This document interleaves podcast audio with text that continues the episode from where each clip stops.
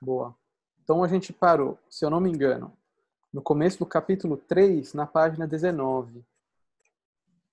A gente vai começar agora esse capítulo, que é a exploração do mundo percebido nas coisas sensíveis.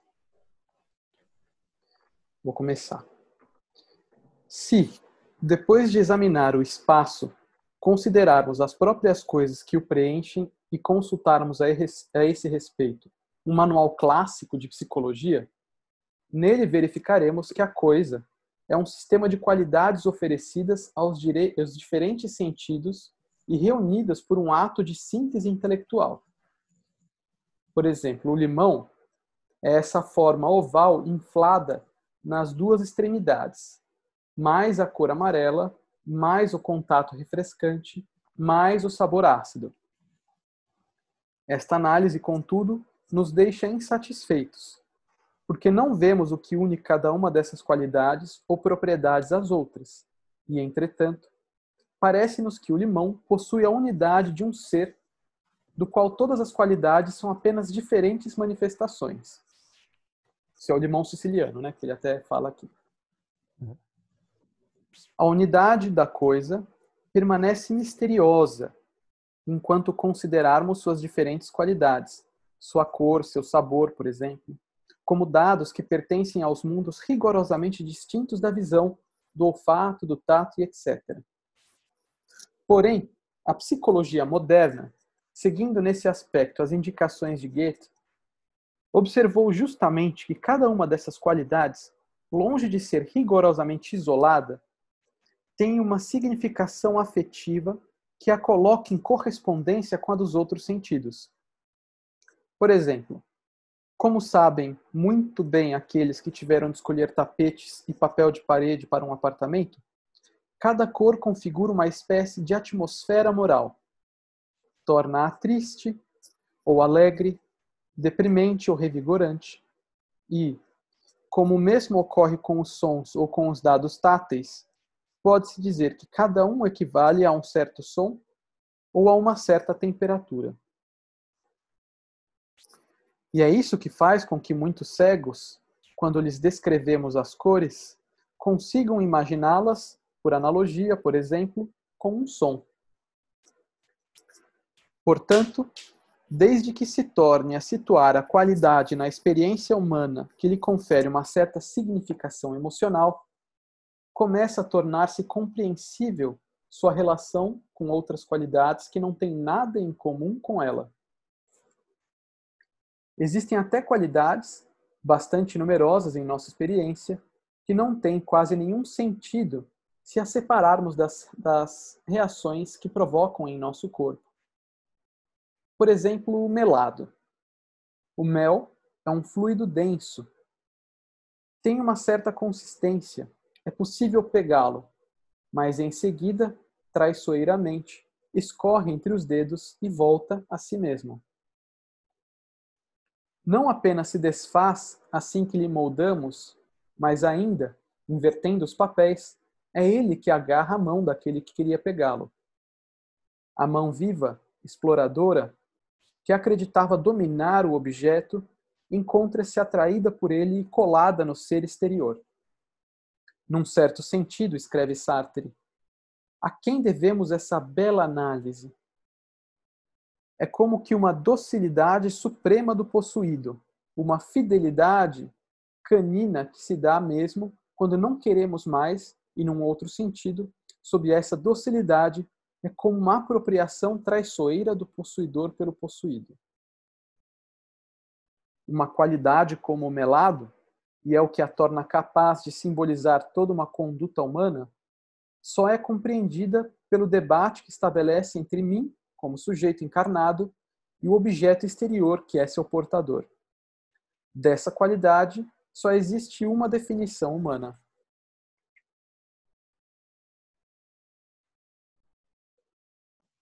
Porém, assim considerada, cada qualidade abre-se para as qualidades dos outros sentidos. O mel é açucarado. Ora, o açucarado, doçura indelével que permanece indefinidamente na boca e sobrevive à deglutição, à deglutição isso também está em Sartre, é na ordem dos sabores, essa própria presença pegajosa que a viscosidade do mel realiza na ordem do tato. Dizer que o mel é viscoso e dizer que é açucarado são duas maneiras de dizer a mesma coisa, ou seja, uma certa relação da coisa conosco ou uma certa conduta que ela nos sugere ou nos impõe, uma certa maneira que ela tem de seduzir, de atrair, de fascinar o sujeito livre que se encontra confrontado com ela.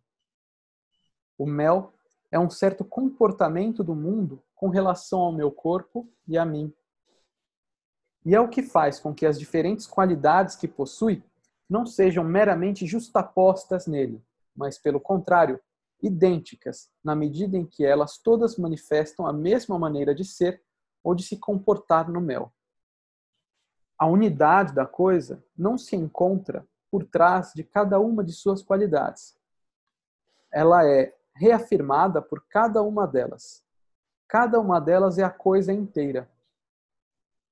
Cezanne diz que devemos poder pintar os cheiros das árvores. No mesmo sentido, Sartre escreve em Ser e o Nada que cada qualidade é reveladora do ser, do objeto. O amarelo do limão, prossegue, estende-se inteiramente através de suas qualidades, e cada uma de suas qualidades estende-se inteiramente através de cada uma das outras. É a acidez do limão que é amarela. É o amarelo do limão que é ácido. Comemos a cor de um bolo, e o gosto desse bolo é o instrumento que desvela sua forma e sua cor, ao que chamaremos de intuição alimentar. A fluidez, a temperatura morna, a cor azulada, o movimento ondulante da água de uma piscina são dados concomitantes que se expressam uns através dos outros. Vamos comentar agora? Vamos.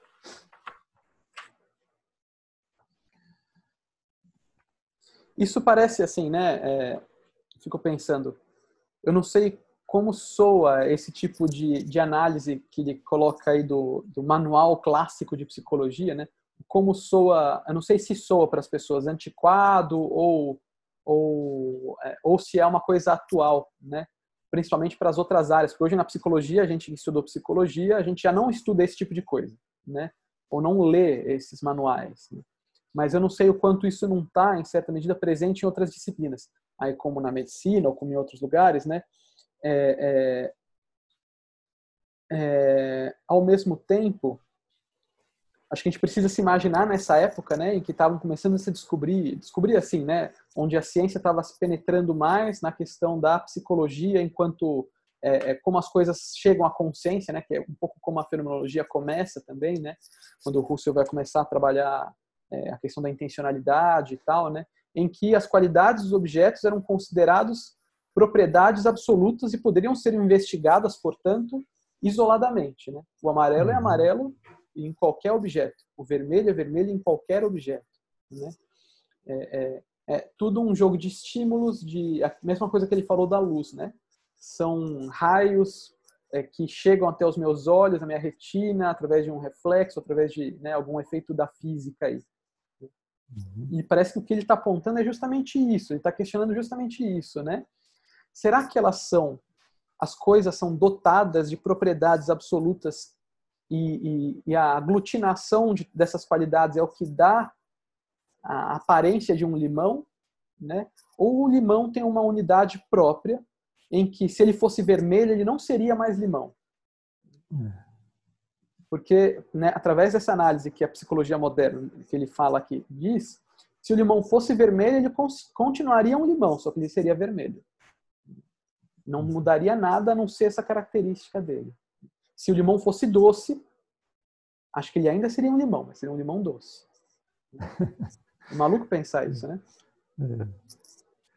É. é. eu acho que isso que você coloca é interessante, né, Gui? Porque a gente vai lendo, parece um, monte de obviedades que ele está dizendo, né? De fato hum. são. Mas ele está respondendo a um problema, né? é o problema do modelo de conhecimento que, que é muito forte na época, mas que ainda é hoje, né? que é você dividir para poder conhecer, né? E você vai, claro, é o modelo que chegou assim a, a, as partículas elementares no final das contas, né? Uhum. De você vai dividindo, dividindo, dividindo para poder conhecer.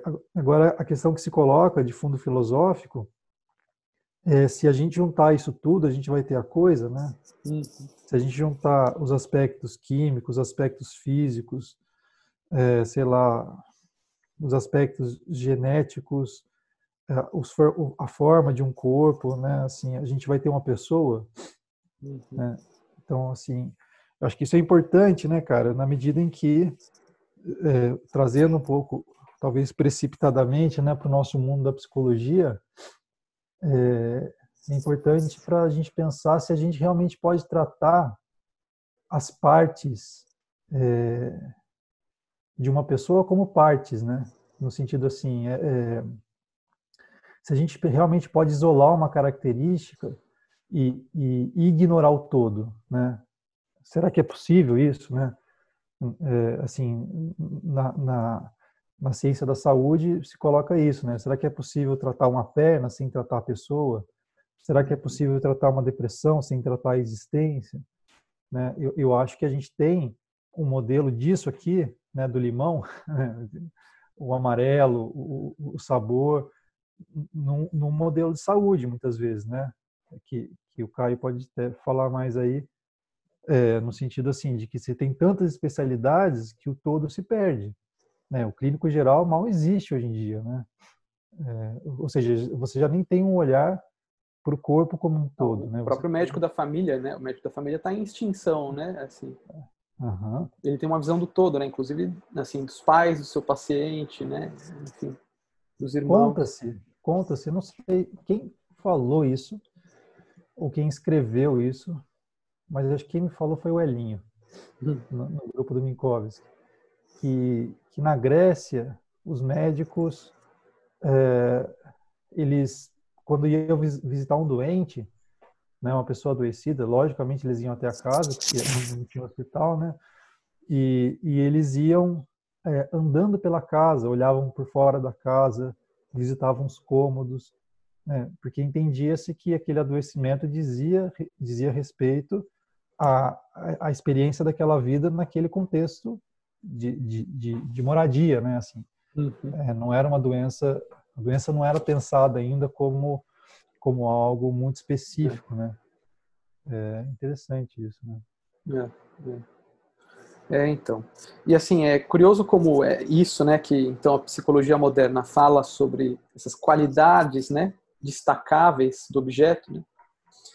É, é, para a gente soa tão estranho ao ponto de quando ele descreve um limão, eu sei que ele está falando do limão siciliano e me vem um estranhamento, porque o limão para mim não é o siciliano, né? É tá tão imbricado na minha existência o limão que o limão siciliano não tem nada. Se eu tomar uma limonada de limão siciliano, não vou ficar satisfeito como eu ficaria com uma limonada de limão verde normal, né? Uhum. É, é, então, novamente, né? Como é impossível você separar uh, o objeto, né? A coisa, vamos falar coisa que acho que para a gente é melhor, né? Mas assim, como a coisa é, não é separável do, do homem, né?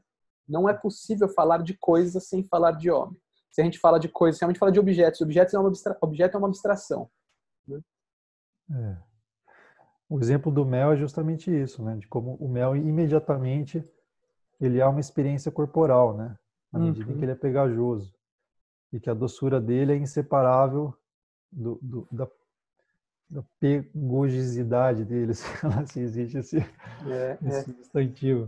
E é o que ele fala no começo do livro, né? Assim, que a ciência recusa habitar os objetos, né? Recusa habitar o mundo que ela estuda, né?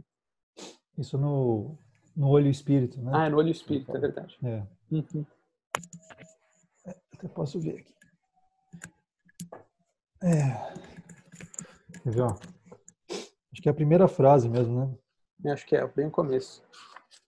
A ciência manipula as coisas e renuncia a habitá-las.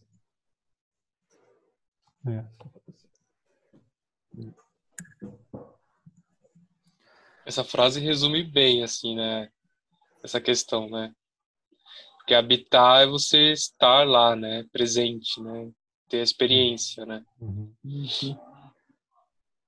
Exatamente. É. A ciência moderna, é que, que ele está falando aqui, né, questionando aqui, ela está constantemente retirando o homem das relações, né? Retirando o homem do mundo. Porque acredita aí que tem uma neutralidade possível de ser alcançada, né? E que permite estudar os objetos e o mundo. É, essa coisa da neutralidade, né, cara, é, é um discurso presente, mas ao mesmo tempo é um discurso que aparentemente já foi também superado, né? Uhum. Mas eu acho que a gente tem os, os, os resquícios disso, porque a gente está muito acostumado a separar o objeto, é, separar a realidade da, da nossa experiência. Né? A gente fala, é muito comum a gente falar da realidade como uma coisa que subsiste por si mesmo. Uhum. Né? Então, Sim. isso é um resquício dessa ideia, né? Não, e acho que é, eu acho que infelizmente é mais do que resquício, né? A impressão que eu tenho é que a gente acredita que já superou, mas é aí que essa coisa ganha força, né? Até no consultório é. a gente tem isso, né? Um pouco o psicólogo tem que ficar indiferente, neutro ali, né? Ouvindo com cara de parede ali, né? Que a pessoa está dizendo e tal, e não pode ser afetado pelo paciente, né? Por mais que a gente tente desconstruir isso, volte e meia eu me pego tentando não demonstrar emoções ali diante do meu paciente, né? Uhum. É, é, porque sei lá, né? Sei lá. Eu fui ensinado ao contrário. É, é, mas eu acho que é justamente aí que essa coisa ganha força, né? Quando a gente acha que já, de fato, superou, porque a gente estuda fenô, a coisa está resolvida, porque, de fato, né, a existência é uma coisa só, não tem separação entre eu e as coisas, né? É, é, então não preciso me preocupar. E aí que a coisa se mostra, né? A gente, quando fala de, é, é, no dia a dia, assim, a gente ouve falar, né, ou fala sobre, ah, mas tem que ser mais racional nesse momento, né? Você não pode agir tão por impulso ou ser tão emocional assim. Né? Isso está tão presente na nossa educação que é isso passa passa batido assim. Né? O, com, o tempo todo nós estamos dialogando com essa ideia de raciocínio, com essa ideia de emocional, com essa separação dentro do homem. Né? É. Pessoal, eu vou pedir licença aqui, que infelizmente tem que sair agora. Tudo bem. Surgiu um imprevisto. Depois a gente manda o áudio ali. Então, Tudo bem, boa, Caio, vai lá. Bom. Um abraço Valeu, grande. Caio, até mais. Tá ok, eu vou acompanhar depois. Até a próxima. Falou, até. Tchau, valeu. Tem, tem uma questão que a gente pode colocar também, que é o caminho do meio, né? Que a gente tá, tá falando aqui da, da experiência, né? E ontem eu estava lendo um texto sobre humanismo e aí o autor ele fala que que tem essa questão da, da experiência, né, das sensações, né, que a gente tem ao, ter, ao, ao pegar o limão, ou experimentar o mel, mas ele fala que ao mesmo tempo a gente não pode negar, né, o aspecto que a ciência já definiu ali sobre o mel, né?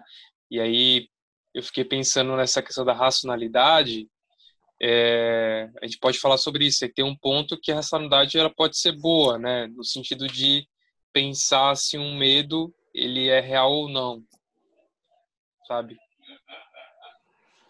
Então, cara, é, pr primeira a questão, o Merleau-Ponty ele, ele é um super entusiasta da ciência, inclusive. Ele não é um cara que, que, que fala é que é sempre bom, bom voltar a isso, né? Que essa crítica à ciência não é uma crítica ao conhecimento científico por si, né? Assim, ao método. Assim, a questão toda é, é que por trás do, do, método científico existe uma filosofia irrefletida, certo? O que leva a pensar que se eu, por exemplo, estu, estudar as partes do todo, eu, eu o que me, me leva a pensar, por exemplo, que se eu estudo um cérebro, uma pessoa pelo cérebro, e o cérebro pela, pelo seu funcionamento, é, como é que chama mesmo? Pô, o Caio foi embora e deixou a gente na mão, né? Neurológico. Né? funcionamento né? neurológico, neuronal, enfim. Eu, eu, eu identifico o que é o pensamento, entende? A questão é que, que justamente o, o irrefletido da ciência faz com que eu encontre nas partes o, o sentido do todo, né? E o que o, que o Merleau-Ponty está dizendo é, é justamente o contrário, né? Que o todo ele sempre transcende o significado das partes, né? O estudo das partes, é, de tal forma que nunca é, assim, a saúde da pessoa, de um, de, um, de um ser humano, pode ser alcançada por um tratamento de uma perna, pensando na perna, né?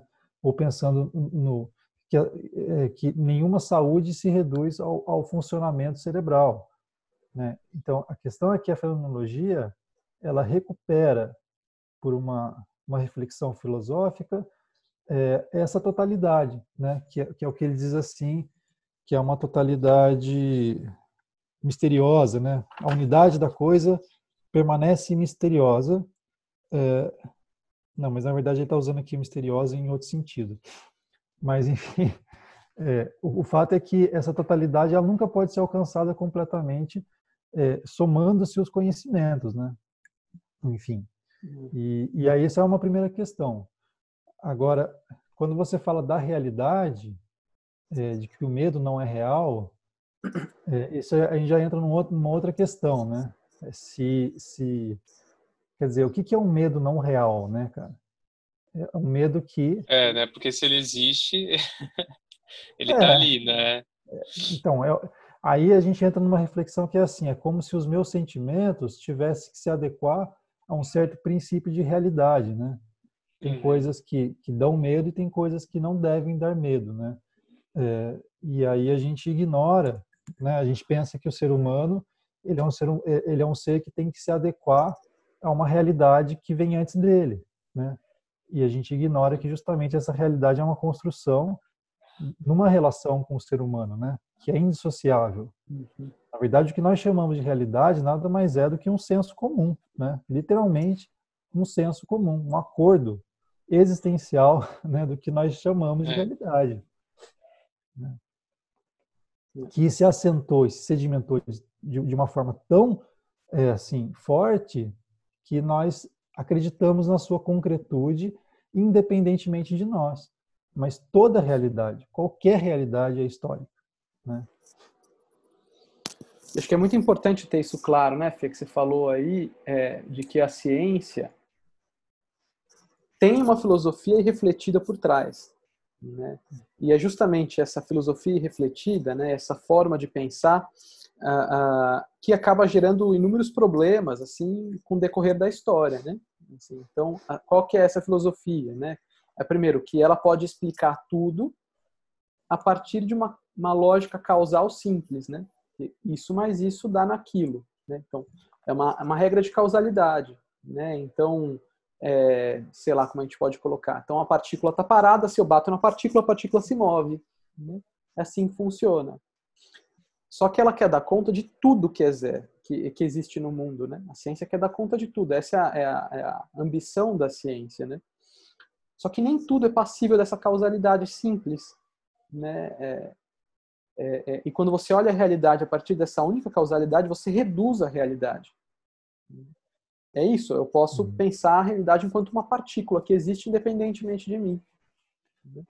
Então. É quando, a gente. Ah, não, não, pode, pode continuar, Fê. Não, é quando, quando a gente fala daquela coisa do, do, do, sociologismo, do psicologismo, aquilo que o, que o Russell dizia, é exatamente isso hum. que o Gui está dizendo. Né? Você reduzir a, a, a totalidade da, da, da, da, vida a um, a um aspecto da vida, né? Uhum, uhum.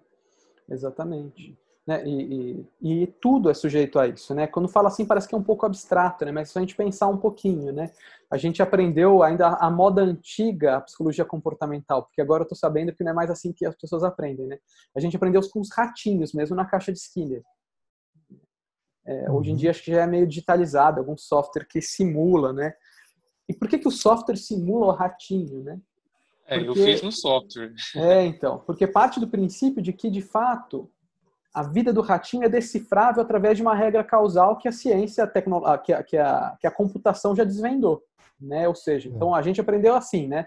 Você quer que o ratinho aperte a barra? Primeiro, você vai colocar ele em extinção, ele vai ficar 24 horas sem comer, não sei quantas horas sem beber água, ele vai estar com sede, vai com fome, ele vai tentar de tudo ali dentro para ganhar água, né? E aí, quando ele apertar a barra, você libera a água. E aos pouquinhos você vai condicionando ele. É, ou seja, a água é um reforçador primário que, que reforça comportamentos nas, no, nos seres. Né? E aí eles transportam essa dedução que eles fizeram, essa inferência, né? porque é uma inferência no fundo, pro, pro ser humano. Não, né? Oi? Eles, eles, diriam que não há uma inferência. Exato, né? não, mas tudo é inferência, menos isso, né? Assim, ah, é... A inferência, exatamente, né, cara? A inferência é fundamental, você que é assim, você transportar o comportamento de um rato com o ser humano, isso eles não, não, não pensam. Né? exato, exato. Falar que o rato está com fome é inferência, né? Agora, transportar isso para o homem não é. é... é. E, e achar que o homem funciona como um rato ou como um pombo, né? Uhum. É, é, e não é a mesma coisa. Os homens podem morrer de fome. Os homens podem morrer de sede se eles quiserem, toparem. Quantos homens não morreram de fome por vontade própria, né? Uhum. Um certo momento lá que os monges tibetanos se atearam fogo, né? Que outro, que rato se ateia fogo, né? É, ou seja, não estou dizendo como o homem é mais complexo, né? porque a complexidade ainda é uma, sei lá, um, uma sofisticação dessa causalidade. Não estou dizendo que ele é mais sofisticado, né? Estou dizendo que ele é de outra ordem mesmo, né? É, é, e que ao tentar reduzir o homem a uma, uma causalidade é, de A mais B igual a C, a gente reduz o homem. E é o que a maioria das psicologias acabam fazendo. Que é o que ele fala aqui, né? Então, ele reduz o mundo também, né? O objeto, o limão é, é a cor verde, é o cheiro refrescante, é a acidez, isso é limão. Né? Se você encontrar qualquer uma dessas características em outro objeto, ele vai ser considerado um limão também. É. Interessante, né? Que eu estava lendo o livro do Desassossego, do Fernando Pessoa, e tem uma frase que me chamou a atenção, que, que ele fala assim, ó, passar dos fantasmas da fé para os espectros da razão é somente ser mudado de cela, né? E, e eu acho, achei fantástica essa frase porque me toca no ponto de que às vezes as pessoas procuram pelo absoluto, né? Por essa certeza que a ciência ela, ela, ela oferece, né? Ou ela seduz que exista. É, e isso conforta as pessoas de algum modo, né? E, e, sem elas perceberem que essas, esses absolutos é, vão, vão montando um fosso entre ela e a experiência, entre ela e a realidade, entre ela e a autenticidade, né? Uhum. Mas como, como a gente percebe que isso é, é conforta algumas pessoas, né? É essa ideia do absoluto que antes as pessoas encontravam na religião, por exemplo, e que encontram ainda hoje, né? Mas é, isso é um pouco, ou seja, tem gente que é devoto da ciência, né? Ah, tem gente. Exatamente. E é isso, né? É como o Fê estava falando, não é que ele critica a ciência, né? A ciência tem conquistas aí, né? É, é, acontece aqui a, a, a, ciência é mais do que só as conquistas dela, né? A ciência é uma promessa e esse que é, é por isso que tem esse esse tom dogmático, né? Assim que a ciência vira uma promessa de conquistar o mundo e decifrar o mundo, como se o mundo fosse decifrável, né? Como se fosse codificado para ser decifrável, né? Aí se eu conheço os códigos eu decifro, né? É, Acho que e aí tem vários autores da fenomenologia que vão se debruçar só sobre a questão da ciência, da tecnologia em especial, para encontrar formas é, é, de conviver com essa ciência de uma maneira mais, é, como é que eu posso colocar, mais saudável, mais íntegra, né? Sei lá, por exemplo, o Flusser, sei lá, o Peter Sloterdijk, o próprio Byung-Chul Han, né? Assim, vão falar sobre a ciência de um outro prisma que a gente possa problematizar a ciência e daí criar uma nova ciência, né? Assim, então, não sei se criar uma nova ciência, não sei se é essa ambição, né? Mas assim, como a gente pode esclarecer as bases filosóficas da ciência e daí se apropriar dela de outra maneira, né? É, eu, eu acho legal isso que a Aline traz, né? Porque no fundo o que tem aí é uma ambição humana, né? De, de, de dar conta da realidade a partir de um, sabe, de, de, um, de, um, de um sistema, né, assim, que dê conta da realidade que se torne absoluto, né, que se torne o espelho do mistério do mundo, assim, uhum. sabe, que seja a revelação absoluta de tudo. Isso dá uma segurança, né? É, é assim, eu, eu fico pensando que, que isso, assim, esse problema que é mais universal, ele é vivido é, por todos nós na, na questão identitária, né? É, assim, porque é isso. Eu quero chegar ao momento de poder falar assim, eu sou assim, né?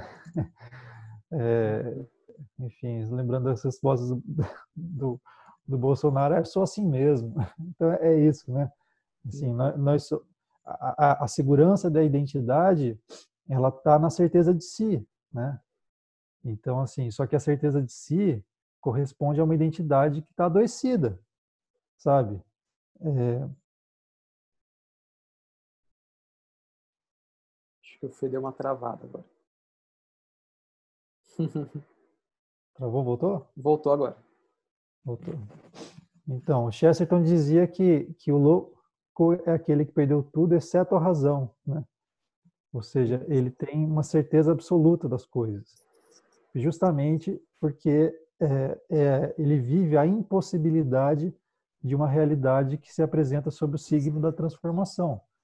Né? Então, assim, se a gente pensar que a, a, identidade, o eu, ele não é um ponto fixo, né? Ele é justamente um, um, um, um movimento, né? Uma uhum. possibilidade de ser. E, e, eu acho que, assim, estou fazendo só uma analogia, né? Entre o movimento da ciência diante do, do, do, da realidade, né? De dominação e o movimento do eu também, às vezes, de, de querer dominar a si mesmo, né? E se não me engano... tomar um remédio é um jeito de dominar a si mesmo. Ué? Se eu não me engano, no conceito de angústia, o Kierkegaard vai falar mais ou menos da mesma coisa no comecinho, né? Que ele vai falar que ah, faz parte da realidade não, não é, como é que eu posso colocar assim? Não a certeza de tudo, mas justamente o acidental. Né? O acidental faz parte da realidade. A partir do momento que você tira o acidental, e é isso que a ciência faz, né? A ciência tira o acidental da frente para poder chegar em alguma fórmula absoluta, né? A gente aprende Bhaskara porque Bhaskara sempre funciona, né? Uhum. É, é, para resolver expressão de segundo grau, né? Assim, não existe acidental aí. E a ciência então busca esses universais, né? Assim, o que corresponde, o que nunca vai errar, é isso que a ciência busca. Mas o erro faz parte da realidade. Então, a ciência não está a serviço da realidade, em última instância, né? É isso aí. Interessante, né? A gente é. parece, eu não sei, eu me sinto meio velho ao mesmo tempo falando todas essas coisas, assim, sabe? Só crítico, né? Porque a fenomenologia vem nesse lugar de crítico o tempo inteiro, parece um velho ranzinza, assim, sabe? No meu tempo. Ah, porque essa tecnologia, esse celular aí, esse WhatsApp, é. né? Mas acho que é a forma como a gente se relaciona, né? Acho que se a gente vai ingenuamente para a tecnologia e para a ciência, né?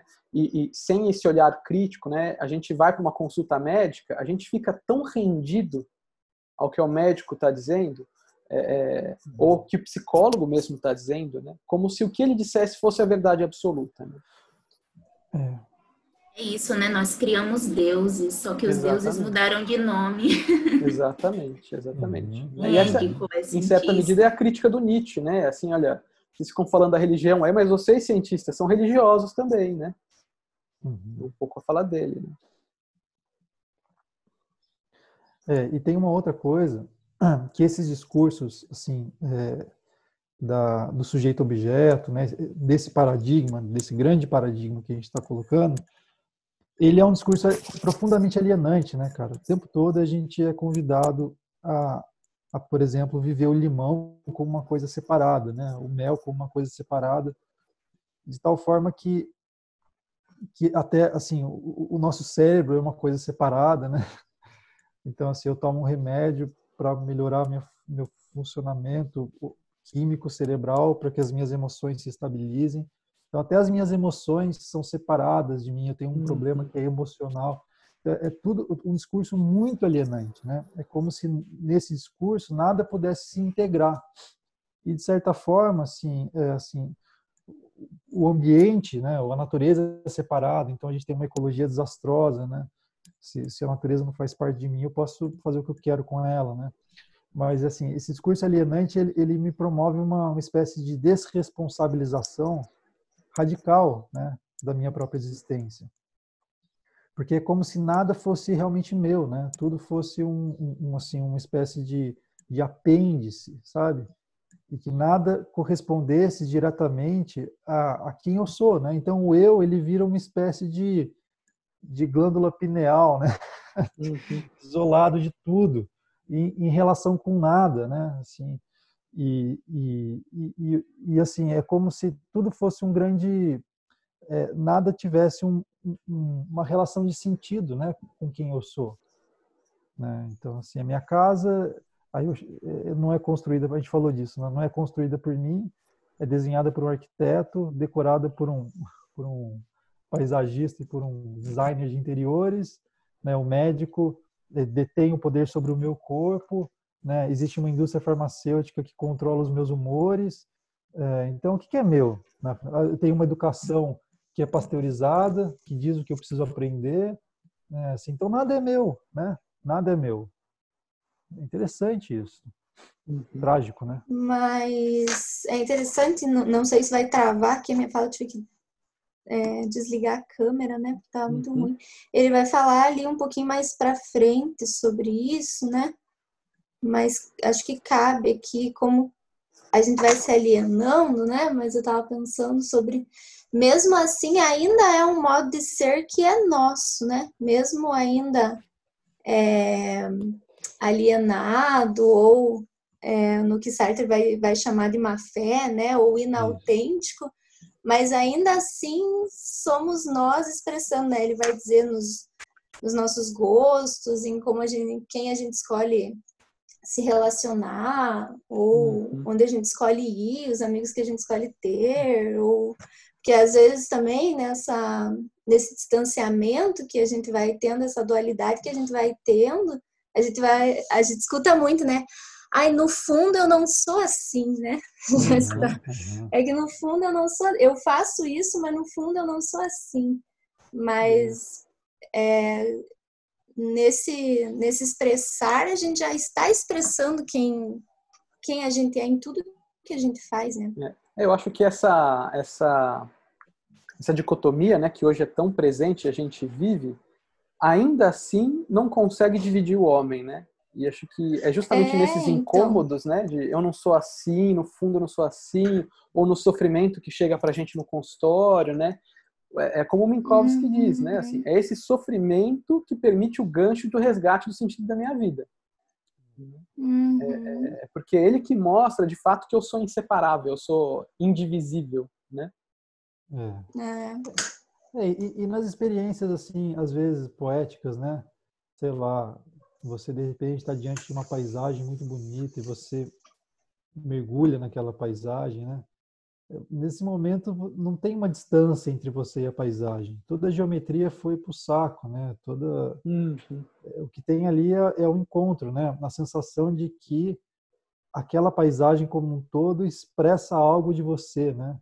É, e ter uma comunicação. Então, eu acho que nesse momento, assim, eu acho que você tem justamente os, os rompimentos, né? Ou a leitura de uma, de uma poesia, né? Ou um encontro amoroso também, que você não tem é uma distinção como, exata. Assim. Como o Proust, né, escreve lá no primeiro livro, eu sempre menciono porque é, é, o próprio Safransky considera o Proust o fenomenólogo da literatura, assim, né? E ele uhum. fala em Busca do Tempo Perdido, no primeiro livro ali, Caminho de Swan, ele descreve aquela cena clássica, né, do cara que está com a tia tomando um café e comendo uma madeleine, né, e, e, ao fazer isso, né, ao molhar a madeleine no chá e, e morder, lhe vem a lembrança, assim, e ele se vê imerso novamente nas lembranças da infância dele, quando ele fazia isso com na casa dos, dos avós, na casa da tia, né, e quantas sensações, né, falar sensação já é participar em certa medida dessa separação, né, mas é, é o como ele se vê novamente naquele cenário. Né? Assim, é, não há é isso. A Madeleine não é só um, um adocicado com uma certa leveza, com um certo cheiro, né? Não é a infância. Né? Assim, ele vive, revive a infância. É, tem, tem, um, tem um, um, uma anedota que o Benjamin conta também sobre isso, não sei se eu vou lembrar direito, mas é de um pai que de um filho que, que se perde na floresta junto com o pai e fica um tempo ali perdido, passando fome, até que eles encontram uma uma casinha no meio da floresta e o sujeito acolhe eles e faz não me lembro o que, tipo dessas coisas, né? Um, um, um, doce de framboesa, sei lá o que, uma torta de framboesas, sei lá o que. As coisas de, de anedotas europeias, né? E, e, e aí esse cara, não sei se ele era um príncipe, alguma coisa assim, depois ele, ele quando ele virou rei, ele pedia contratou assim, né, algum cozinheiro no reino que conseguisse fazer exatamente aquela torta que ele comeu, né, assim naquele dia e tal. E nenhum conseguia fazer, obviamente, a torta tão boa quanto aquela que ele comeu com o pai naquela vez. Até um dia que um cozinheiro fala para ele, olha, ninguém vai conseguir fazer essa torta. Porque justamente essa torta corresponde a uma experiência que você teve, né?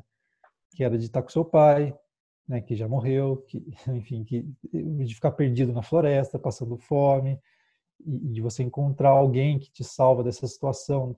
Então, fala da relação com seu pai, fala de um, de um contexto de estar perdido, né? Então, não é só uma torta de framboesa, não é uma receita, né? É, é todo um contexto de vida que, que assim, que, que encontra, assim, um sentido nessa torta, né? Uma expressão simbólica, talvez, né? Sim, sim. É, acho que é bem isso, né? Também. É. Mas realmente, Érica, você tem razão. Isso nunca, graças a Deus, né? Isso nunca é, é, radical, né? Mas eu acho que é um, é um risco constante que a gente vive, né? Dessa, dessa alienação entre quem a gente é e o mundo em que a gente está, né? Uhum.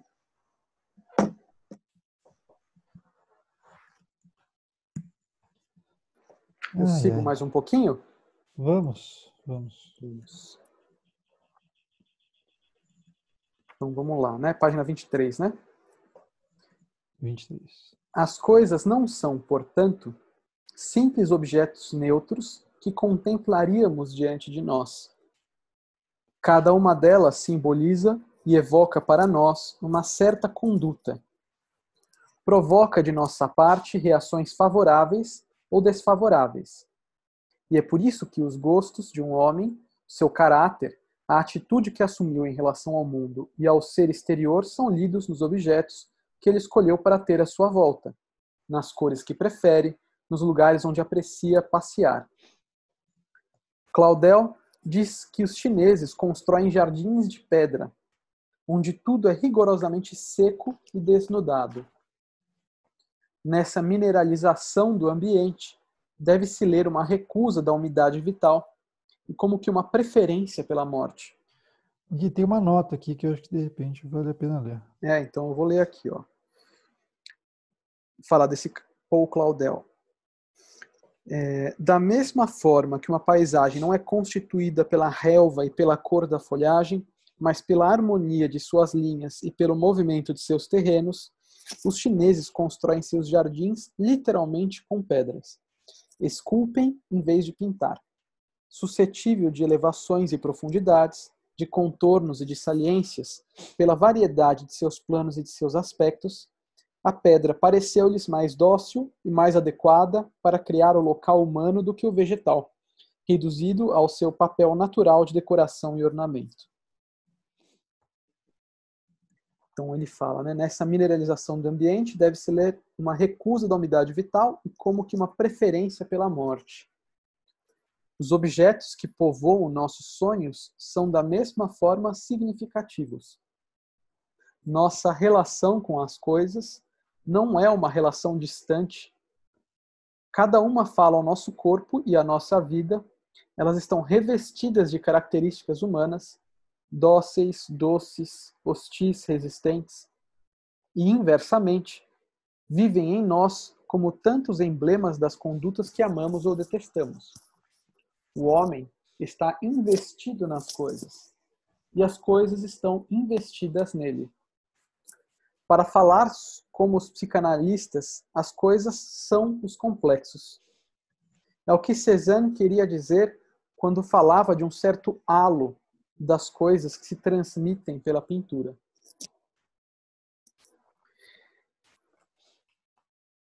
É isso também o que quer dizer um poeta contemporâneo, Francis Ponge, que eu gostaria de citar como exemplo agora. Em um estudo que Sartre consagrou a Ponge, ele escreveu: As coisas habitaram nele por longos anos.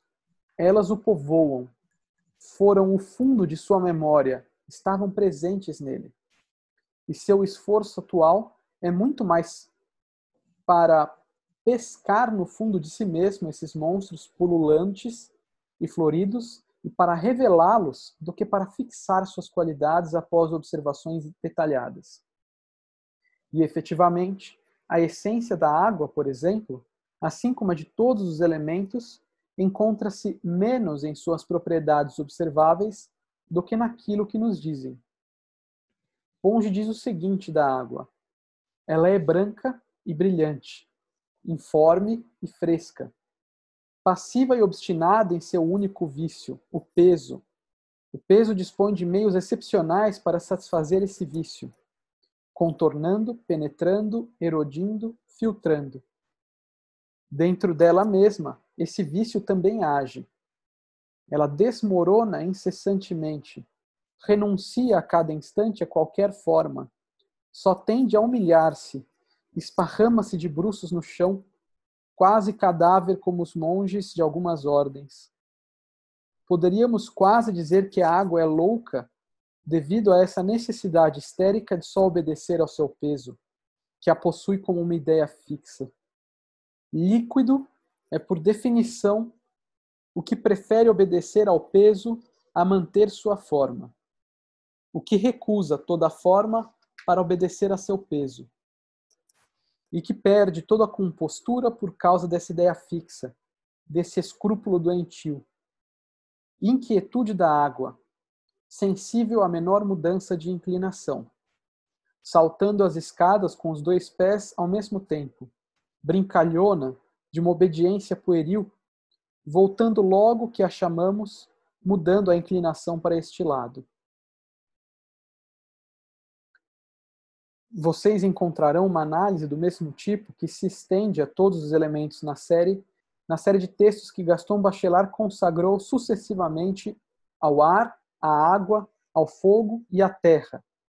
Naquele mostra em cada elemento uma espécie de pátria para cada tipo de homem, o tema de seus devaneios, o meio favorito de uma imaginação que orienta sua vida, o sacramento natural que lhe dá força e felicidade. Todas essas pesquisas são tributárias da tentativa surrealista que há 30 anos já procurava nos objetos no meio dos quais vivemos, e, sobretudo, nos objetos encontrados aos quais nos ligamos às vezes por uma paixão singular os catalisadores do desejo, como diz André Breton, o local onde o desejo humano se manifesta ou se cristaliza. Aí o último parágrafo agora do capítulo, só para finalizar. É assim uma tendência bastante geral reconhecermos entre os homens e as coisas não mais essa relação de distância e de dominação que existe entre o espírito soberano e o pedaço de cera na célebre análise de Descartes, mas uma relação menos clara, uma proximidade vertiginosa que nos impede de nos apreendermos como um espírito puro, separado das coisas, ou de definir as coisas como puros objetos sem nenhum atributo humano.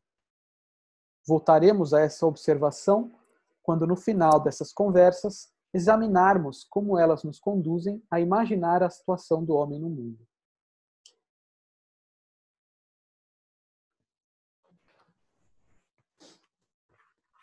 Muito bom, né, cara? Tem uma frase aqui que realmente é, é assim, é fenomenológica até as raízes. Fenomenal. Né? Assim, fenomenal. o homem está investido nas coisas e as coisas estão investidas nele. É muito bonito isso. É ele fala isso do halo, e eu me veio à cabeça agora, vocês até me ajudem a, pensar o porquê que eu lembrei disso, né? Mas é, onde que ele fala do halo aqui? Do do Cezanne, né? Logo depois é, disso. É, né? Aqui, é, é, o que Cezanne, Cezanne, queria dizer quando uhum. falava de um certo halo das coisas que transmitem pela transmitirem e se transmitirem pela pela pintura, né? É, é curioso porque tem um conceito hoje em dia é, na alimentação que se chama halo saudável. Não sei o quanto vocês já ouviram falar disso. Que, em certa medida, assim, é uma coisa muito feia, digamos assim, porque é totalmente mercadológica e, e de, uma questão de marketing, assim, para vender mais, mas que fala e dialoga em certa medida com isso, né? É, então, por exemplo, né, é, é um conceito, o halo saudável é um conceito que hoje em dia o, essa área voltada para restaurantes comerciais, né, para vender lanches e tal, as pessoas que fazem isso, eu não sei qual é o nome desses profissionais, né, que montam um cardápio, né, eles usam para conquistar mais fregueses, é, é, transmitindo um certo aroma de saúde, né, que é esse halo. Né? Então, e, e, no fundo não muda o produto em si, só muda a apresentação do produto. Então, por exemplo, né, no Burger King lá tem o frango, sei lá, deve ter um frango que tem as marcas da grelha, né? Quando você vê esse frango, você pensa, ele foi grelhado. Né? No fundo, não, ele foi frito e eles tingem a marca da grelha para ele parecer saudável, né? Porque frito não é saudável, mas grelhado é. E convencionou-se em chamar de grelhado no mundo do fast food hoje em dia os alimentos que têm essa marca da grelha, mas não necessariamente ele foi grelhado, né? É, é, da mesma forma, eles usam, olha, ele não é frito, mas ele é crocante. Crocante já transmite e tudo isso para dizer assim, né? Por que eu estou citando isso hoje agora com Merleau-Ponty, né? É, é, como as coisas não são essas propriedades neutras e, e, e, e, sem relação com o homem, né? Esses termos que eles usam, essas essas brincadeiras que eles fazem, é o que justamente nos liga ao alimento e que nos conquista para comprar aquilo, né? Em detrimento de outras coisas, né? Curioso, né? É, você está falando de um aspecto perverso disso, né? Exato. O Galo até começou a cantar aqui, ó. Tá... Exatamente. É... Mas é, realmente, senão não, não, teria apelo, né, cara? Assim, nenhuma espécie de marketing teria apelo se as coisas não uhum. não, não tivessem não fossem investidas de homens, né? É, exato. Uhum. Isso não pode ser descolado da historicidade de cada época também, né? Porque isso uhum. jamais faria sentido há 50 anos atrás. Ninguém ia querer comer um hambúrguer grelhado há 50 anos atrás. Uhum. Nem precisa voltar muito tempo, né? É, é, é. É, isso é interessante também, né, Erika? Pensar que os objetos são históricos. Sim, né? total, né? Radicalmente históricos, né, Assim, Sim, como bem, essas propriedades, é. elas não fazem sentido descoladas da historicidade delas, né? É. Exato. De, desde assim, né? Minha filha descobriu o DVD. Eu tava, nossa, como é que. Aí nem tem aparelho de DVD, mas eu tenho ainda um computador que que você dá põe para ler. dá para ler o CD-ROM, né? Que já é uma palavra também que já está desaparecendo. Mas ela fala, papai, como é, como é que o, o, o DVD, é, o, filme vai para o computador, né? Para ela faz sentido Netflix, mas não faz sentido o DVD, né? Vai explicar disquete para ela, né, Fê? O computador vai ler, né? Assim, são as expressões que a gente usa. Mas esse é um exemplo muito, assim, muito, muito óbvio, né? Mas, mas existem outros, sei lá, eu, eu penso, por exemplo, do, do, eu estava falando do Gandhi ontem, né? É, o Gui deu o exemplo lá da, da, da, das roupas e tal. E uma, e uma das questões políticas principais do Gandhi ali era a recuperação da roca de fiar, né? Uhum. Justamente, assim, as pessoas não usarem mais a roca de fiar significava que elas não estavam fazendo a própria roupa e que, e que todo o que, o que a Índia estava se tornando era simplesmente uma produtora de, de algodão para as indústrias têxteis da Inglaterra que depois vendiam a roupa mais caro. É, o indiano produzia o algodão, colhia o algodão e, vend... e comprava a roupa feita do algodão que eles faziam de outras pessoas, né? Assim. É, exato. Aí o Gandhi falou, por que não é, é, é fazer a própria roupa, né? Assim, porque todo mundo pode fazer o seu próprio tecido em casa. Mas então ele começa a trabalhar o significado da roca não só como como algo que que produz a roupa, mas algo que, que simboliza a autonomia né, e a dignidade do povo indiano. Não à toa que a roca foi para a bandeira da Índia, né? Uhum. Porque não é só um objeto que faz, transforma o algodão em tecido, mas um objeto que transforma, assim, que dá a possibilidade das pessoas serem, terem dignidade, né? É, então, muito bonito. E para ele tinha até uma relação religiosa, né? Assim, de meditação. É, então, é, é, legal isso como um objeto, ele vai se expandindo o seu horizonte, claro, sempre a partir de uma perspectiva histórica, né? Mas a partir de uma relação humana, né? Ele vai ganhando uma profundidade que, assim, isso é, não, são coisas que o homem coloca na roca. Não, não é isso. Né? São uhum. coisas que o homem descobre a partir da sua relação com a roca. Né? Uhum. Mesma coisa do sal, né, Fê? O esforço todo que ele faz para pôr um punhado de sal no bolso, né? Assim, para justamente colocar ali a importância da liberdade, né? Da... Não era a liberdade a despeito da colônia, a, despeito do império, né? Inglês, era justamente dignidade diante de qualquer um, né? Exato. É, a questão do sal é interessante, porque aí você vê a separação entre o pensamento ocidental e o pensamento oriental, né? Porque o, o não sei, enfim, só para que o, o, também o sal, os indianos não podiam é, comercializar o sal do seu próprio país. Ele era só podia ser comercializado e, e, e industrializado pela, pelo, pelos ingleses, né? Então assim tem essa coisa da desapropriação, né? Do, do que é seu, né? E, e aí o Gandhi faz uma, a famosa Marcha do Sal, né? Que ele vai andando lá, não sei, são 600 quilômetros, uma coisa assim. Muita gente vai aderindo ao longo do caminho, né? Essa caminhada. Exato, e ele foi simplesmente andando, e aí qual era o objetivo? Chegar lá no, na praia, não lembro onde mais. Na Salinas, pegar um punhado de sal, uhum. é. Pegar um punhado de sal. Simples, um ato Pô no totalmente bolso. E aí os, os ingleses falaram, deixa ele, o que, que isso vai mudar? Isso não tem nenhuma eficiência você pegar um punhado de sal, isso não vai, a gente prende, né? Todo mundo que fizer isso e acabou, assim, né? O sal é sal e quem tem sal é, somos nós, né? Então é uhum. interessante isso, né? Como um ato simbólico desse, ele vai ter alguma repercussão é, no mundo das coisas em si, né? Uhum. O que se prova é que eles estavam totalmente enganados, eles têm uma repercussão absurda, né? Milhares de pessoas morrem por causa desse sal, né? É, e, e, e, e o que está em jogo ali é a redescoberta do sal, não só como, de novo, né, como um alimento nutricional ou mesmo financeiro, né? É, tá, o, o sal como a identidade de um povo, né? E, e, é isso aí, assim, é muito maior do que do que o, do que a coisa sal. Então é algo em relação a que os ingleses não podiam lutar, né? Enfim não podiam vencer, quer dizer, né? É, então, de novo, né? O sal não é só essa coisa, brincando ainda com o texto, né? Não é só esses grãozinhos com sabor que possuem algumas características, né? O sal, nesse caso, é autonomia, é independência, é a liberdade, né? Exatamente. A gente gosta do Gandhi, né, cara? É. Mas tem uma frase do Bachelard na Poética do Espaço, quando ele vai falar da imensidão, é, ele diz assim: é, a imensidão está em nós, né? A imensidão está ligada a um movimento da vida. E, bom, eu não vou lembrar da frase muito, mas assim, a ideia de que a imensidão é uma imensidão do mundo, é uma imensidão íntima.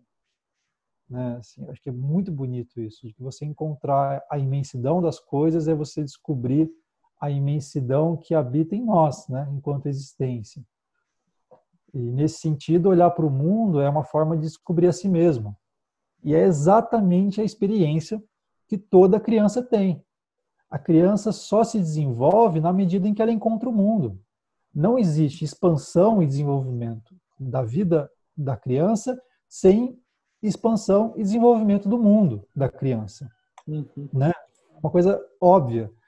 Assim, a, como é que a criança, como é que você percebe que a criança se desenvolve? na medida em que ela é capaz de explorar o mundo, na medida em que o mundo dela se desdobra em possibilidades, né? E esse desdobrar em, possibilidade, em possibilidades do mundo é o desdobrar em possibilidades da sua própria existência.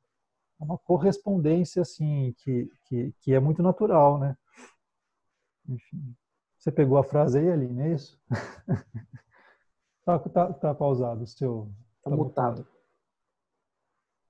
É que eu, eu li essa frase esses dias, mas é de outro livro, é O Ar e os Sonhos. Ah, sim. Tá. É. Você achou esse livrinho vermelhinho ainda? Porque é difícil achar esse, essa sequência vermelhinha do É do muito difícil. Eu ganhei do meu professor. Hum. É, ele, ele me deu de presente, que ele sabe que sou apaixonada por bastilarias, e, é, e eu não encontro em lugar nenhum esse livro. Não é. encontro esse livro mais. E hoje, se for comprar, vai estar uns 200 e poucos reais esse livrinho aí. Isso, isso. É. Ele me deu de presente. Absurdo, né?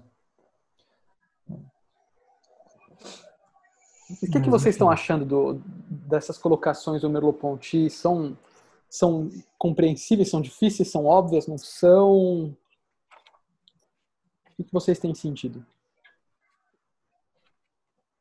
É, é, lendo aqui esse, esse, trecho, eu lembro do, do budismo, que eles têm uma prática chamada prajna paramita, que é olhar para o objeto e tentar desconstruir a forma do objeto, né?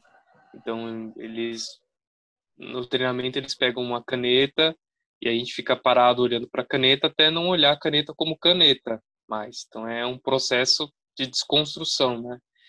E aí eu fiquei pensando como difícil é fazer esse processo, né? A gente falou do Gandhi, né?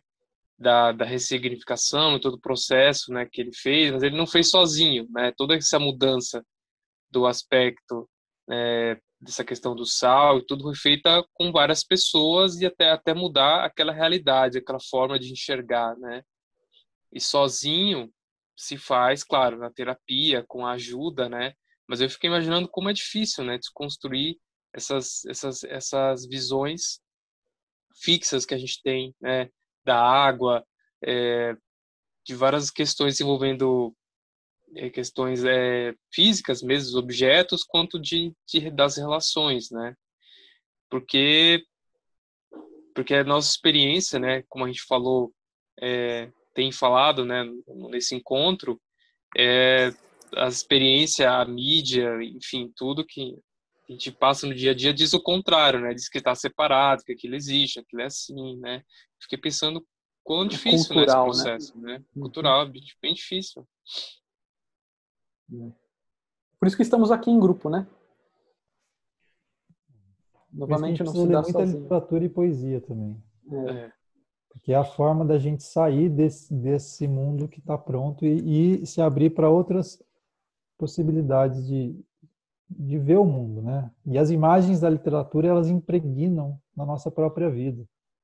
Acho que eu já até comentei é. aqui, não sei se foi aqui, né? Mas eu lembro quando eu li o Robson Crusoe, é, Cara, é interessante como imaginar uma ilha ganhou um outro sentido. Ver uma ilha, né? Ir para uma ilha, né? Não que eu vá para ilhas todo o tempo, né? Mas assim, assim, a ilha ganha uma outra porque assim, ela é atravessada por esse imaginário da sobrevivência, da solidão, da reconquista do, do, do mundo, né? A partir de poucos objetos, enfim, é, já é uma mudança, né? Uma ampliação do, dos horizontes de compreensão da vida. Uhum. Eu lembro da bandeira do Brasil, que antigamente eu via a bandeira do Brasil como uma bandeira do Brasil, e agora eu só consigo enxergar como a bandeira do, do bolsonarismo, do, do ódio, de tudo aquilo, né? E aí, como que eu faço, sabe? é um processo, é. né? E aí, mas é interessante como aquela imagem que eu tinha antes se tornou outra, né? e provavelmente só vai se tornar outra quando todo o processo cultural for mudando aos poucos, né? Até voltar talvez o que era antes ou outra coisa, né? É, a gente precisaria tirar o ordem em progresso, né, para começar. É. Mas acho que a bandeira do Brasil é sim foi uma bandeira problemática, né, cara? Assim, ela é uma bandeira de pô, ouro, né, assim, ao Brasil, e o céu tá ali só para dar um... Desde a sua Constituição. É. Impressionante, né, cara? É... fazer uma outra bandeira. Tinha que fazer outra, né? Eu já ouvi outras explicações, né? Diz que, que era a cor dos bandeirantes, coisa assim. Que não melhora muito, né, cara? É que não melhora muito. Dizem as más é. línguas que era a cor da, da dinastia portuguesa lá. Ah, é. Que ficamos independentes, pero no mútil. É a ponto de não termos uma bandeira própria. É, mas eu acho que é isso, né? O, o quanto você olhar para uma bandeira do seu país e você não se não sentir nenhuma espécie de orgulho ou de sei lá, né, de, de correspondência, né? Isso dá uma sensação de identificação, né? Exato. É. é. eu sinto aqui, por exemplo, aqui em São Paulo, acho que tem esse fenômeno que eu acho que até já falei em outros momentos, assim, que é, eu não sei como é isso aí na, nas cidades de vocês, né? Mas aqui é muito é terra de ninguém. A impressão que eu tenho é que São Paulo é terra de ninguém. E como é que a gente percebe isso, né? Quando você vê alguém jogando coisa na rua, quando você vê gente sujando e não se preocupando, é, quando estraga alguma coisa e né, o ônibus todo riscado, as paredes todas sujas, é, é, as casas mal cuidadas, sei lá, né? E a impressão que me dá é isso, né? Que, que é, não sei se isso pode ser uma característica do nosso povo hoje em dia, assim, né? Mas a impressão que eu tenho é que aqui, por exemplo, a gente não se apropria da cidade. Né? A cidade é alguém cuida aí, né? Tem um síndico aí que a gente elege de tempos em tempos e o síndico que cuide, né? Eu não sinto que eu moro, que esse prédio é meu, que essa casa é minha, né? E acho que isso também só é possível a partir desse desse desse apelo cultural aí que o Franklin estava falando, né? De é, é isso, de, de não conseguir ver identificação com aquilo, né? De, de, de fato não me dizer respeito. Né? É, é, isso, né? Eu consigo morar num lugar que não me diz respeito. Né? Como é que eu habito esse lugar? Nossa, essa é uma pergunta difícil, né? E é uma coisa que parece tão habitual, né? Fala, Aline. Fala aí. É uma pergunta bem difícil. Pode falar.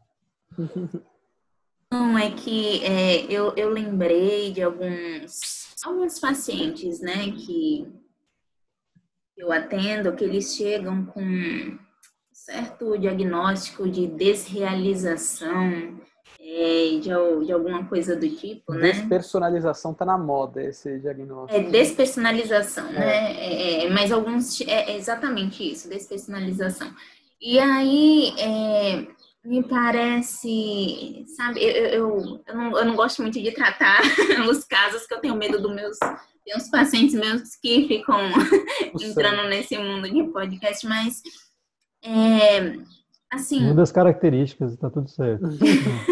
Isso. Mas assim, é, é, uma pessoa que não consegue habitar esse mundo porque não faz muito sentido para ela tantas e tantas coisas, né? Ou seja, eu sou um estranho no ninho, eu, eu sinto uma estranheza diante desse mundo, né? E aí eu fui no psiquiatra e o psiquiatra disse que eu tô com uma característica de despersonalização, né?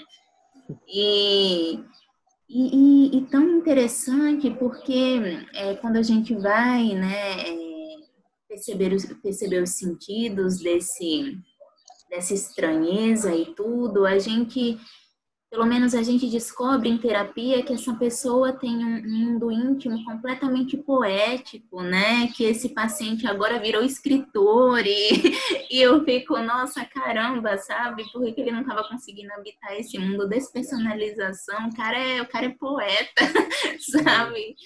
E, e é isso, né? O mundo, ele é um mundo inóspito, né? O mundo é inóspito e, e, e cada vez mais difícil habitar esse mundo, né? Se sentir pertencente a esse mundo. E eu acho que é, as almas sensíveis, as almas poéticas, né? Elas vão cada vez mais é, serem taxadas de, de, pessoas despersonalizadas, né? Excêntricos. Excêntricos. E, e, eu acho uma característica muito interessante é, na clínica é, é, na clínica que eu exerço, né, que, que de certa forma as pessoas encontram uma liberdade, muitas delas encontram, no final das contas, se encontram com a poesia, com a sensibilidade, né, e eu, por isso que eu me apaixono tanto pela clínica, né, que a clínica é uma experiência, eu sempre falo que a clínica é uma experiência poética para mim, que é uma experiência de criação, né, e de certa forma elas encontram uma, uma liberdade, elas começam a habitar o mundo e elas querem é, sabe, eu acho, acho fascinante. Eu não sei se fez sentido muito, né? Sim, que vocês sim, entraram sim. nessa questão de habitar é, e. Hum.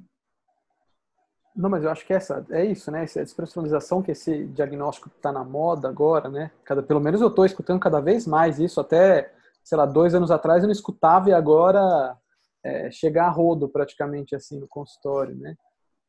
Que é essa sensação de nada me diz respeito, nada me diz respeito nesse mundo, né? E que aqui em São Paulo também é muito, acho que talvez seja cultural daqui, um tipo de que é totalmente diferente disso que você descreve, né?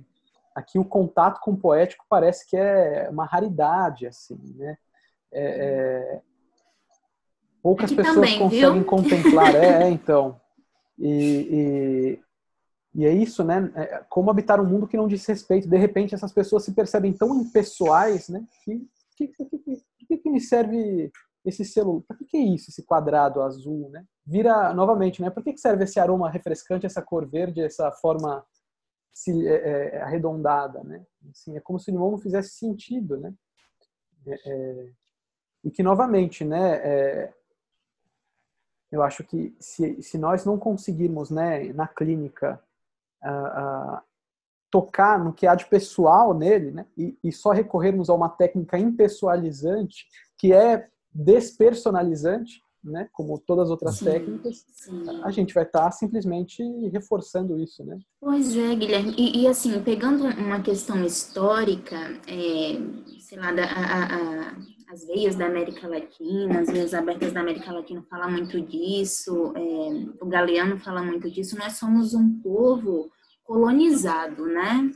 É, nós somos um povo colonizado, então nas no, é, no nosso sangue, na nossa história, nós já somos um povo é, que tem essa característica de importar, né, de é, e, e, nossa prática clínica ela tem que ter também essa postura é, decolonialista, né? É, eu acho que, que nossa prática também é um pouco decolonialista no sentido de você sustentar a estranheza e, e e se, e se colocar a, a, se colocar em ousadia para saber se isso faz sentido para você, né? Uhum. Se isso faz sentido para você, por isso que eu falo que isso tem um teor político muito grande, né?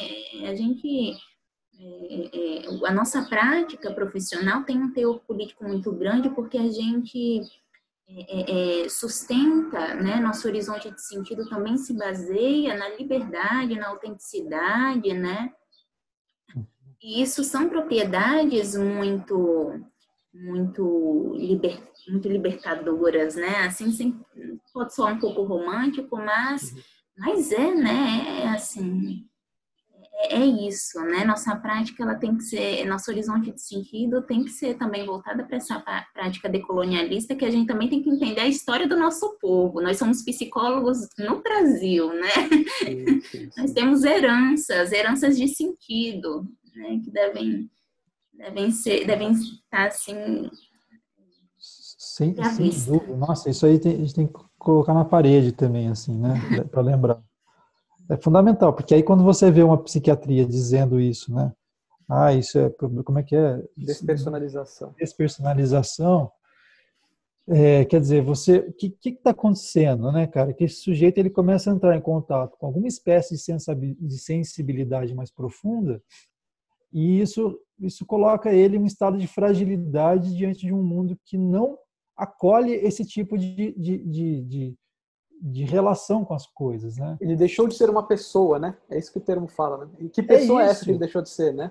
É isso. Ah. E, e, aí, esse discurso do psiquiatra, ele, ele é um discurso de, de, de colonização. De, nor, é, Colo... colonização. Colonização. Né? É isso, é. De colonização, exato. Porque está a serviço disso, né? E, e ele está dizendo assim: o, o problema está em você. Eu acho, eu, eu escuto muito isso como um, um, discurso silencioso da psiquiatria, de, de que assim o problema está em você. O problema nunca está no mundo. Né? Interessante isso, cara. O problema nunca é histórico. O problema está sempre na, nas cadeias dos neurotransmissores. O problema está sempre no sujeito. Quer dizer, é o sujeito que tem que se adaptar a essa bosta que é o mundo, né? E quando às vezes, né, o mais saudável, se é que existe um saudável, né, um saudável bem entre aspas, é quando você se percebe nesse nessa não identificação, é você sentir isso e e de hum. alguma maneira perceber isso, né, que não pertence mesmo a esse mundo que está dessa maneira. Bem, né? E que ok, né? E aí você percebe o mundo fazendo, né, esse mundo que você não está concordando e tudo. Bem no início da pandemia, né, muita gente reclamando e falando sobre alguns sintomas, enfim. E, e aí, não, não tá certo isso. Uhum. Deu uma travadinha no final. Travadinha no final, né? É. Mas eu acho que é isso, né? Assim.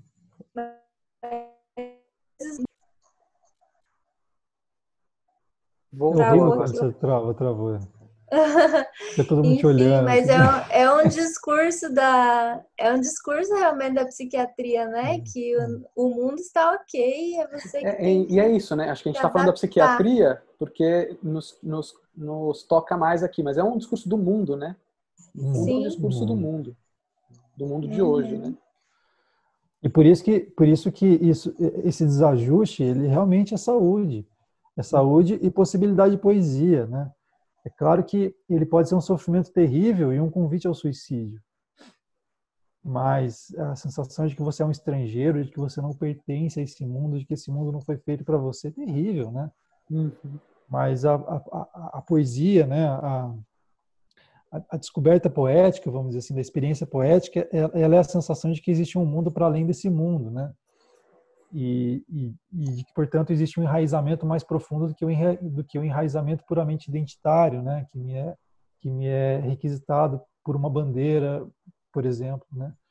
É, Então, eu acho que talvez o processo da psicoterapia é converter essa sensibilidade trágica numa sensibilidade criativa, né? Na descoberta de que ser sensível não é só estar exposto como a partir de uma fragilidade a um mundo que é muito maior do que eu, né? Mas está aberta a possibilidade de recriar o mundo, né? De, de criar um mundo que nunca foi antes visto por ninguém, né? Uhum. É, mesmo que seja só meu, mas que é testemunhado por um outro, que é o psicólogo, né? o terapeuta. Uhum. Uhum. É, e acho que tem uma coisa, né? Acho que só para finalizar, que a gente já está chegando no tempo aqui, mas claro, podem colocar mais coisas, que é essa coisa na poesia é frescura, né? Poesia é frescura. E quando a gente fala isso, né, que é uma fala comum aí, sei lá, é, é, parece também que tem uma certa coragem em enfrentar um mundo cru, uhum. é, tal como ele é de fato, né? Assim, para esse olhar, né? É, e, e, a gente só pode ser corajoso a despeito de algo muito terrível, né? Assim, que é justamente essa colocação, né? Que o mundo é cru e, e desprovido de pessoas, desprovido de tudo, né? Então, é, como também esse olhar que, que acha frescura a poesia não está sofrendo também ao colocar dessa forma a poesia, né? Assim, como ele não está abdicando da sua da sua terra pátria, assim, uh, para poder afirmar isso, né? E mal reconhece essa dor. Né? Bom, ficamos por aqui? Ficamos. Acho que sim. Eu só, eu só lembrei agora também, falando dessa despersonalização, eu lembrei do Todd também, que é transtorno desafiador opositor, é. que é quando uhum. a criança desafia os pais. Exato. e aí virou um caso psiquiátrico. Como é, mas assim? Não, mas, né? é, mas é, é, então, a gente vai entrar em indústria farmacêutica, né? Porque quanto mais É. diagnóstico, mais médico, médico, medicamento você pode vender, né? Mas é, de fato é isso, né? Assim, Sim, sim. o que está função em quê, né? Acho que é isso, a realidade hoje está em função do que é vendível, do que é vendável, se é vendível, é, é comercializável no fundo, né? É, e você precisa voltar ao normal para você, ao normal entre aspas, né, para você trabalhar e produzir e ser alguém na vida e, Uhum. e realizar Ser os sonhos, eficiente. tudo Uhum. isso. Exatamente. Sim. Mas muito bom, galera. É. Ficamos por aqui? Ficamos, então. Todos incomodados, então, é isso? Tô vendo, é todo mundo meio assim, É, tá, acabou com a minha semana, né? Fiz umas anotações aqui para ver se rolam umas ideias de escrever uns textos aí. Olha, é o, é o lado positivo ali. Eu, tô, eu tô É. entrando em depressão mesmo. aqui. Não tem nada de criatividade, fazer um texto assim, você não tem você não tem despersonalização, você virou filósofo, você virou poeta, Virou né? poeta, algo assim, exato. Virou pessoa. virou pessoa. Exato. Bom, gente, então boa semana para vocês. Até boa melancolia a todos. Valeu, um abraço. Tchau, tchau. Tchau, tchau.